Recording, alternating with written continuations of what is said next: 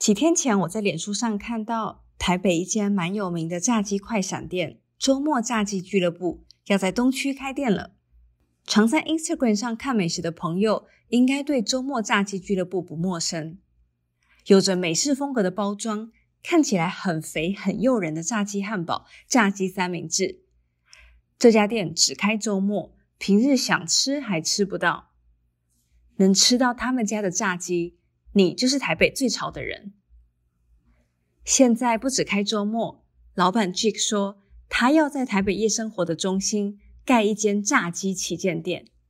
只是在开店前夕，台湾零确诊在今年五月破功，遇到了比第一波还要严重的疫情，餐厅全面禁止内用。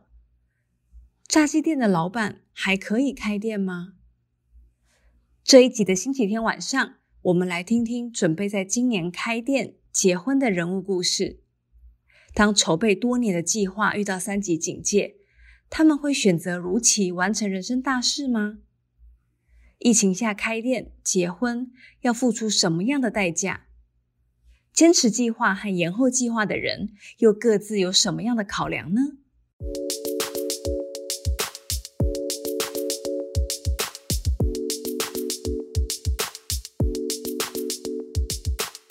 晚安，你现在收听的是星期天晚上。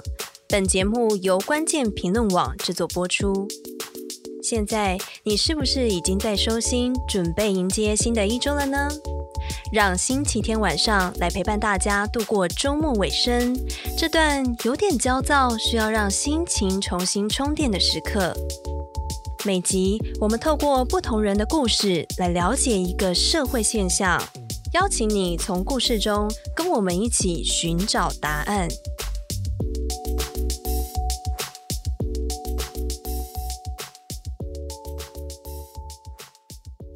台湾实施三级警戒到现在已经两个多月了，对我来说，只是自己可以变得比平常还要宅的一个合理借口。但对某些人来说，被疫情打乱的可能是他们筹备已久的人生计划。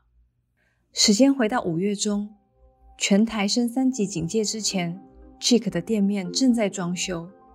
当时台湾才刚经历过两次的全国大停电。我记得那一天刚好台北大停电，就是整个世界就是变黑暗。对我来说，我那感受的是 darkness，黑暗的感觉，而且路上是没有灯的。那你窗望窗外，所有东西都是。就是就是一片漆暗吧，我觉得那个 darkness 那个感受很具体，就是包括停电这件事情。开店前就遇到停电，紧接着就是三级警戒。对迷信的人来说，听起来真是超糟的前兆。我听餐饮业的朋友说，没有人会想要在疫情下开店，因为等于一开店就要解决各种疫情带来的问题，连开幕式都不能好好办。疫情下到底该不该开店呢？我问 Jake，他是怎么评估的？疫情下开店还能赚钱吗？我觉得我们没有人会 expect 赚钱的。最难去面对疫情的状况，不是你要烧多少钱，或者说你有你有多少钱可以花，多少钱可以烧，还是你要亏多少钱，这些都不是重点。重点是你要烧到什么时候。所以没有人可以给出这个答案的时候，好没有，OK。三十万也是钱，三百万也是钱，甚至三千万都有可能。所以，how do you control that？这是对我来说最大的疑问。疫情下不会赚钱，只能烧钱。那如果一开始就放弃开店，会不会少赔一点？我一开始到租金，然后到还没有装潢前面，我已经 invest 钱进去了嘛，我已经放钱进去大概一百万。那如果我今天疫情一爆发，我就要放弃的话，我就赔一百万。不然后面我就不关我事了嘛，我就是赔一百万。开店遇到疫情，是继续开店，每个月两百万的目标呢，还是干脆认赔杀出，花个一百万当学费比较明智呢？我和也经历过疫情下开店的小马聊聊这个话题。当时小马的决定是延后开店。小马的梦想是开一间咖啡厅。去年年初，他刚找到了他非常喜欢的一个店面，没有想到正准备签约的时候，疫情就来了。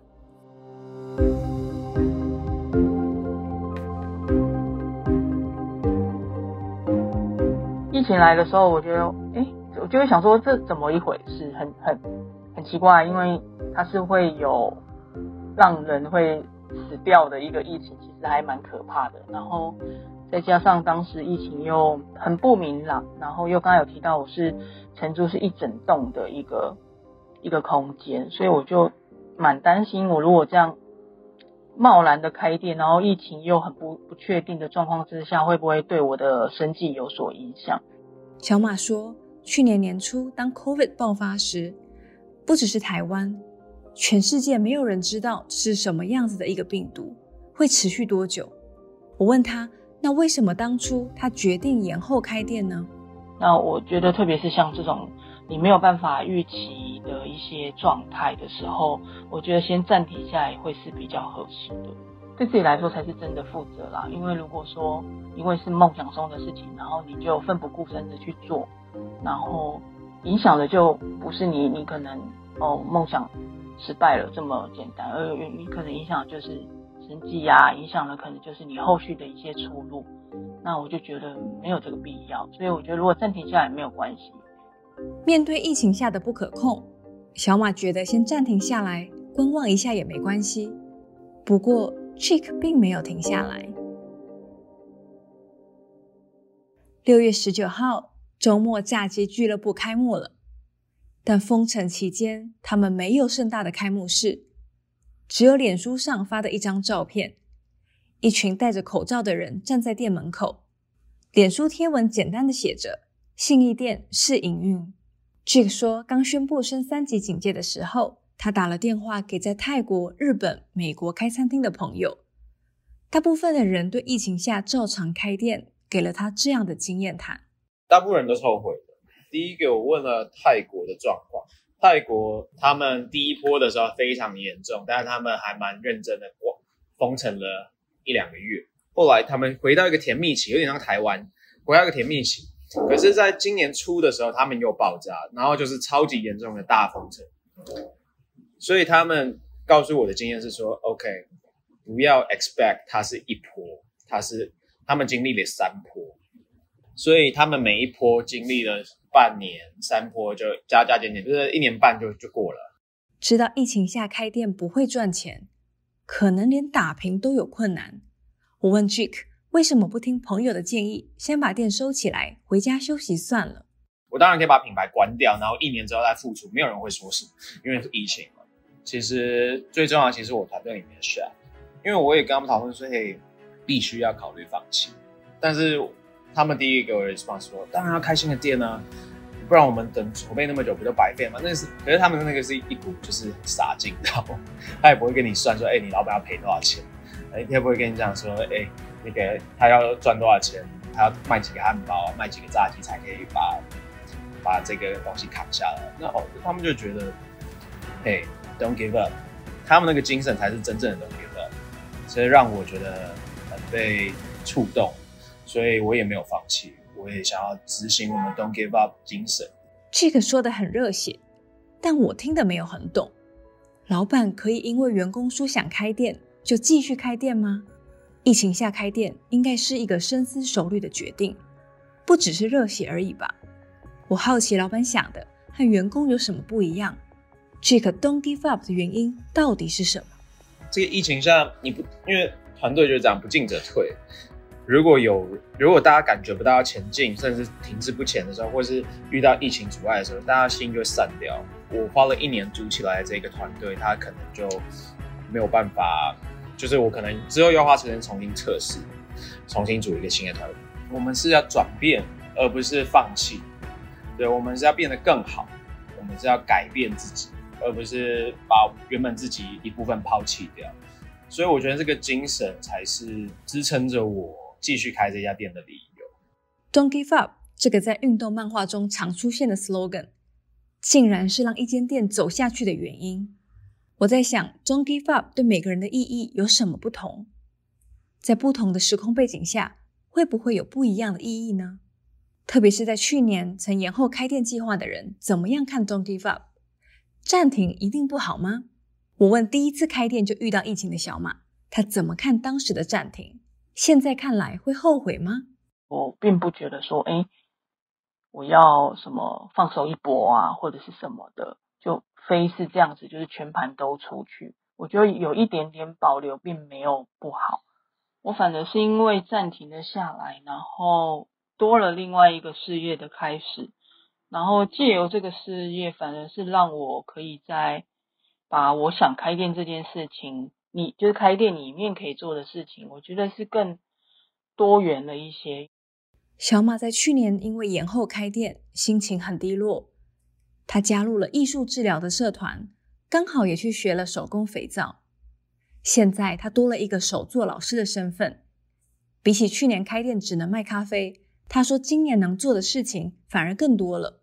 c h i k 和小马这两个老板今年都决定继续开店，看起来好像皆大欢喜了。但是今年大环境也给他们带来不同的挑战。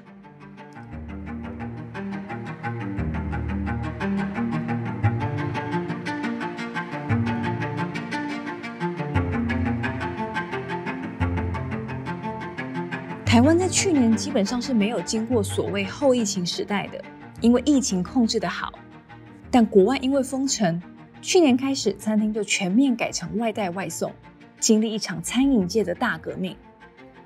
美国国家餐厅协会今年调查，有超过五成的美国人把外带外送视为基本的生活方式。不过，台湾的餐饮业一直到今年五月以前，还没有真正的脱胎换骨。疫情以前，二零一八年台湾有外送宅配服务的餐厅、饮料店还不到一半，但今年五月已经有超过六成的店家有提供外送或宅配的服务了。有一些餐厅还培养出自己的外送车队。疫情期间不能内用，定位变成订餐，现在也有很多的点餐 App、点餐网站。最近有在叫外送的朋友，应该可以发现。外送平台上的点餐选择变多了，以前有店面的时候，走过路过就不会错过。但疫情期间大家都待在家，餐饮的线上化在疫情下听来势在必行。如果这个时候不跳下来学习转型，很有可能就会被时代给淘汰了。不过线上转型的困难在哪里？用店面卖炸鸡和网络卖炸鸡又有什么不一样的地方呢？对于餐厅业者来讲，一直我们擅长的都是把一盘食物端到你的面前。可是外送其实是把一个体验端到你的面前，因为它综合了好好多不同一般餐饮业者不会注意到的事情。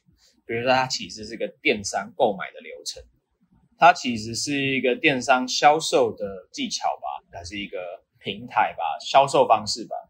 虽然我们社群一直都做得很好，可是我以前可能一天发一篇文。或是两三天发一篇文，那、no, 现在我们必须要每天发好几篇文。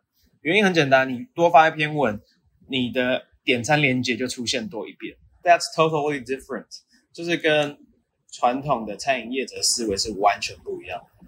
解决了线上订餐的问题就没事了吗？对一个厨师来说，困难可能才正要开始。炸鸡是很适合外带的食物，不过适合外送吗？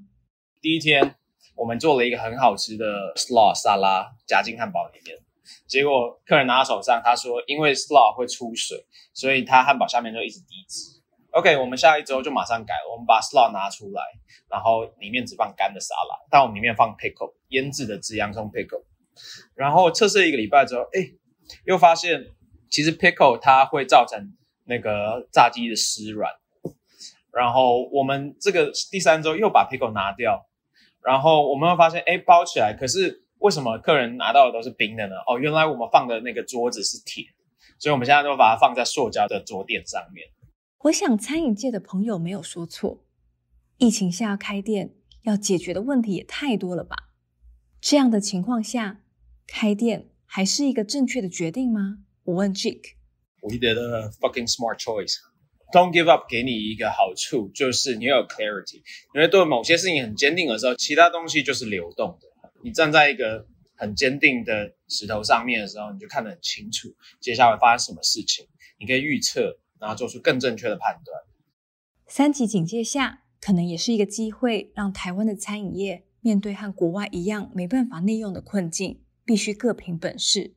小马也告诉我，他开店延后一年，又遇到疫情。但这次他更坚定，这次一定要开店了。今年反而会执意还是呃八月要开这个空间，然后跟去年决定暂停下来，其实有很大的差别在嘛。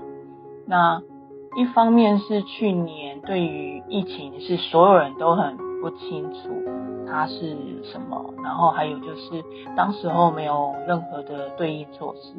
那这多一年多下来，其实我们也看到政府啊，就是做了很多的防疫相关的一些措施政策，然后甚至也有很多的补助的这一些方案出来提供大家选择。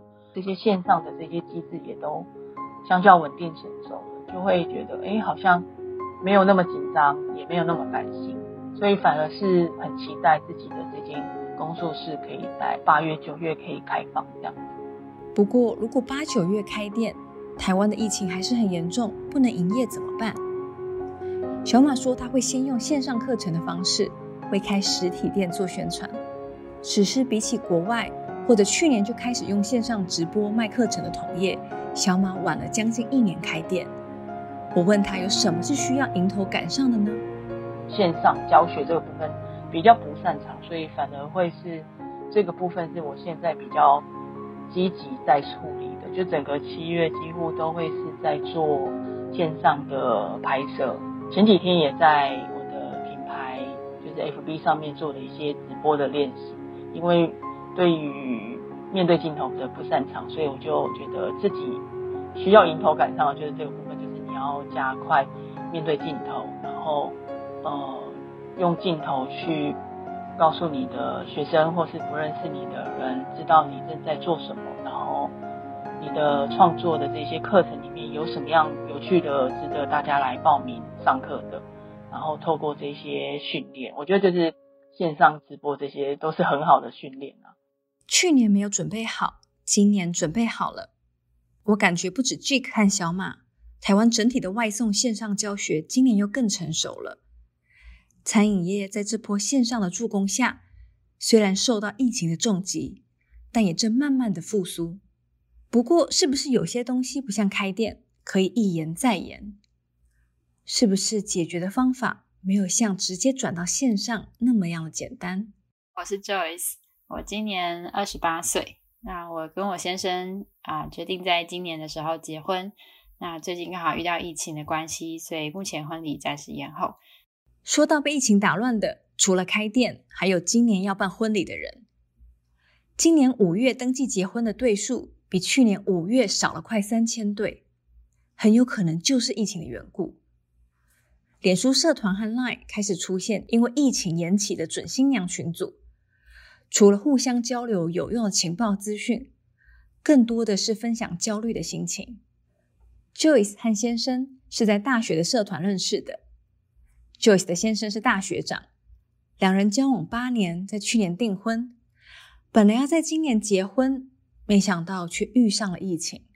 也是每天看电视，然后就还蛮焦虑的，因为那时候，然后我记得那个时候有一天，就是也是啊，新闻媒体也有播报说，哦，就是新人很崩溃，这样，就是有提到说准新娘很焦虑，然后我还呃拍照，然后上就是也是发了一个 IG 的现实动态，就说这个就是我啊。我们所有都准备好了，就是我们订了喜饼，然后订了就是礼车啊，然后礼服啊，当天的摄影啊，然后还有啊，因为我们是会在教会办婚礼，然后在饭店再举行晚宴，所以我们晚宴的场地，然后布置这些所有的，甚至我们喜帖也都印好了，然后呃，大部分的喜帖女方这边也都已经寄出去了。我觉得如果喜帖都印好了，干脆就如期举行。改成线上算了吧，不办实体婚礼还可以省一笔钱嘞。根据饭店业者的说法，线上版的婚礼比较节省预算，因为少了婚纱摄影、场地费用这些，大概可以节省百分之七十五的经费。我问 Joyce，当初没有考虑改成线上婚礼吗？对，因为这个其实也是我们当初讨论的一个选项之一。那我先分享一下，我有看到我有一个朋友，他在五月底的时候，他确实是办了一个啊、也是教会的婚礼，然后就只有五个人，就是新人啊，当然两个嘛，然后新娘的爸爸，现在就三个，然后牧师一个，然后第五个可能就是长进的人，就是他是办线上全程直播。那我其实会觉得他们真的很勇敢，因为那个等于是一个嗯。就有点像闭门的比赛那种感觉，就是完全没有观众，就连新娘的妈妈、新郎的爸妈都不能在现场，觉得这样好寂寞，就是 就是也是一个可行，可是我觉得那个是一个在没有办法的情况下，然后想出来的办法。没有办实体婚礼，真的会很寂寞吗？线上婚礼是不是一个遇到疫情不得已的妥协方式呢？我找到今年七月才刚办完线上婚礼的宣仪，宣仪也是基督徒。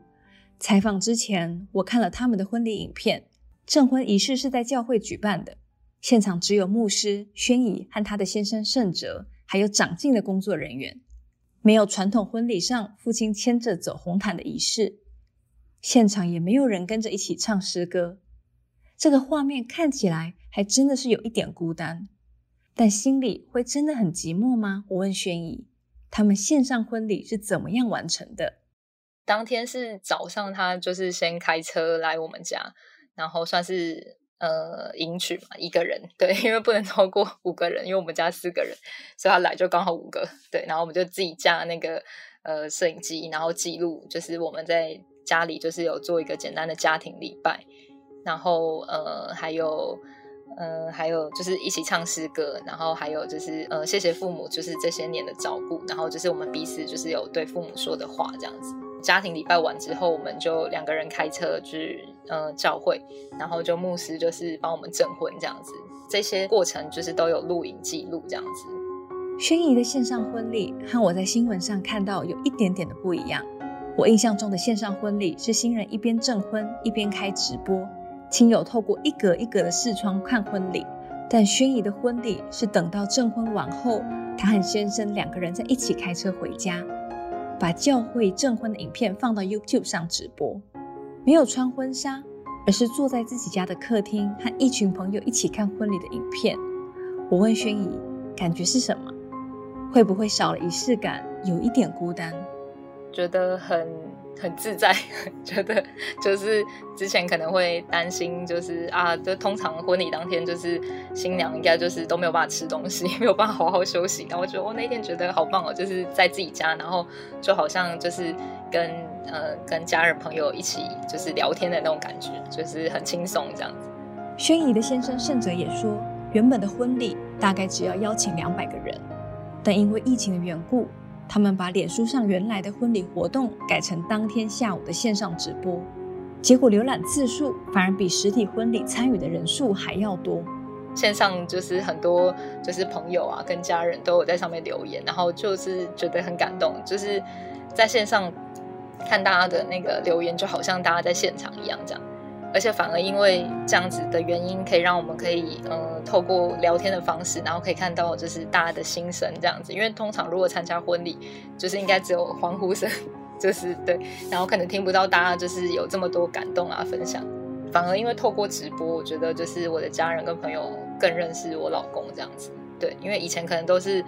嗯，可能都是听我转述，对，但是在直播上面就是很赤裸裸，就是这个人是一个怎么样的人，对，就是大家，我觉得大家就就是可以感受到，就是他的呃细心跟他的呃贴心这样子，对，就是在预备这些事上面，然后还有呃跟大家的互动啊谈吐，就是我觉得就是让人很惊艳这样子，对，就是我我也没有想到，就是对他这么厉害。线上婚礼可以省去实体婚礼最让人讨厌的地方。我好奇会不会让不想延期还想如期办婚礼的新人来说，这个从不得不的妥协方案变成一个新选择。但 Joyce 告诉我，他觉得没有办实体婚礼，就像婚结一半的感觉。我其实基本上是因为信仰的缘故，诶，就是因为我本身是基督徒，然后其实在自己的信仰里面，婚礼是很重要的。啊、上次我才跟我妈妈开玩笑的说，啊、我觉得我好像结婚结一半，就是因为我目前，哦、呃，我们三月就登记了，所以在法律上我们已经是夫妻了这样子。可是问题在信仰上，因为婚礼还没有办，所以对我个人来说，我们这个结婚还没结完。我觉得我个人还有我们家庭，就是算是观念可能稍微比较传统吧，因为我不晓得你有没有听说过，就是有长辈有一个想法，就是说要吃到喜酒才是觉得这对有结婚。不过，同样是基督徒的宣仪，又怎么看线上婚礼呢？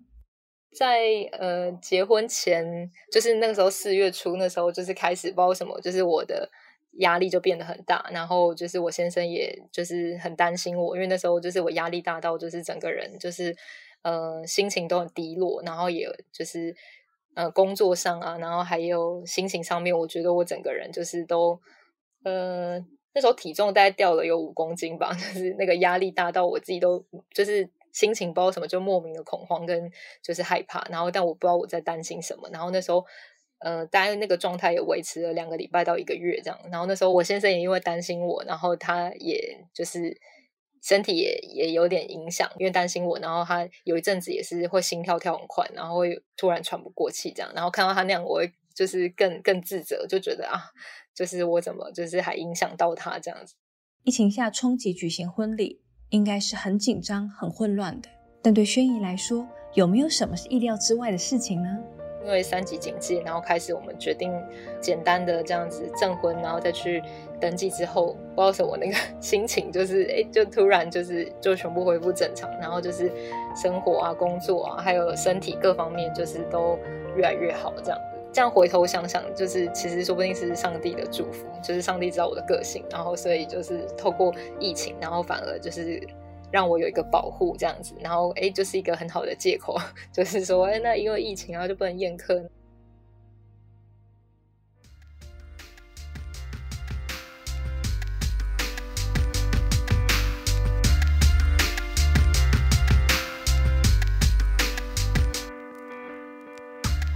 什么疫情下一定要结婚和开店？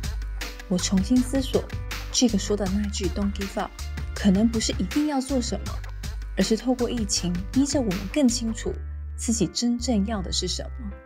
想办实体婚礼的 Joyce，虽然婚礼延期了，但她告诉我，原本想和爸爸妈妈一样在六月结婚，现在改到十月，她的生日，这样的婚礼好像多了新的一层的意义。而举办线上婚礼的宣仪，虽然别人看起来婚礼很克难、很孤单，但对她来说，这种方式很舒服。朋友也更能认识她的先生，反而更接近自己喜欢的婚礼样貌。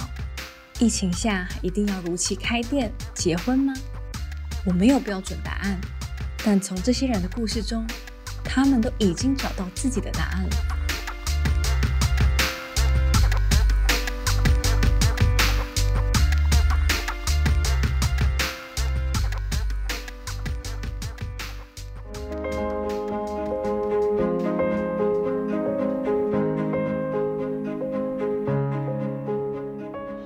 情下少了通勤的时间，听 Podcast 的机会可能变少了一点。